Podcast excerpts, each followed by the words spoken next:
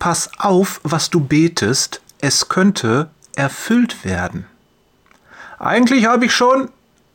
Unser Imbissbudenbesitzer kann sich gerade noch auf die Lippen beißen, ehe er das Wort geschlossen über seine Lippen bringt.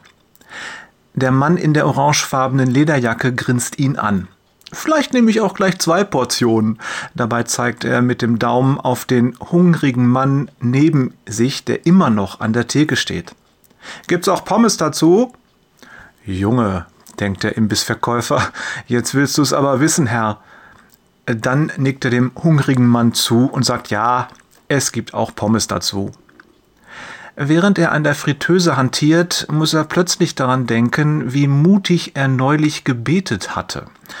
Zwei oder drei Wochen ist das her, da fühlte er sich so gesegnet und behütet und war so voller Elan, dass er es wirklich gesagt hatte, Mach mich zu einem echten Nachfolger Jesu, Papa, zu einem Segen für meine Mitmenschen, dass sie dein Wesen in mir erkennen können. Nimm weg, was mich von dir trennt.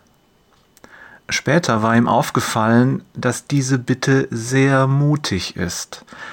Er hatte sich richtig ein bisschen erschrocken. Trennendes Wegnehmen?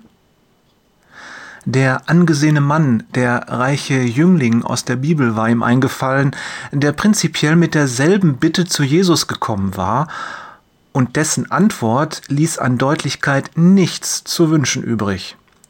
Du willst in den Himmel kommen? Bei Gott wohnen? Dann lass los, was dich von ihm trennt. Lies mal Lukas 18, die Verse 18 bis 30. Ich verlinke das in den Show Notes. Bei dem Mann aus der Bibel war es sein Reichtum gewesen. Ha, schmunzelt der Imbissverkäufer, da brauche ich mir keine Sorgen machen, reich bin ich nicht. Er nimmt die goldgelben Pommes aus dem Fett und richtet sie in einer Schale an. Aber Sicherheit, denkt er, die ist mir auch wichtig. Ich bin da um nichts besser als dieser angesehene Mann. Solange es gut läuft, solange die Sonne scheint und die See ruhig ist, solange kann ich glauben. Er zerteilt die Würste in gleichmäßige Scheiben und drapiert sie neben die Pommes.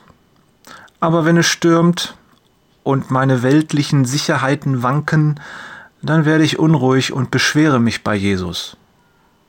Routiniert und gedankenverloren gibt er zwei ordentliche Kleckse Currysoße auf die Schalen. Dabei habe ich genau darum gebetet. Er schüttelt den Kopf und schiebt seinen beiden Gästen ihre Currywürste vor die Nase. Guten Appetit! Danke, antwortet der Mann in der orangefarbenen Lederjacke. Ich bin froh, dass ich es noch zu Ihnen geschafft hatte, bevor Sie schließen. Die Bahnschranken waren zu und ich dachte, die gehen nie wieder hoch. Der Imbissverkäufer nickt. Jeder in Leer kennt diese Schranken. Sie sind ein ewiges Ärgernis. Ich habe heute so gedacht, fährt die Lederjacke fort, dass wir eigentlich dankbar sein dürfen für diese Schranken. Ich hatte immer ein bisschen Probleme mit der Geduld und da hat mir der Herr hier mitten in der Stadt so eine schöne Trainingsstation gebaut. Er lacht. Der Imbissverkäufer sieht ihn an. So hatte er das noch nie gesehen. Eine Trainingsstation für Ungeduldige. Er selbst steht auch jeden Tag vor diesen Schranken, morgens und abends.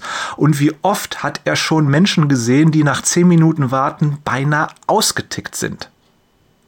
So wie er vorhin, als er den hungrigen Mann angefahren hat, weil der sein Brötchen über die Würste gehalten hat? Er wird jetzt noch rot, wenn er daran denkt.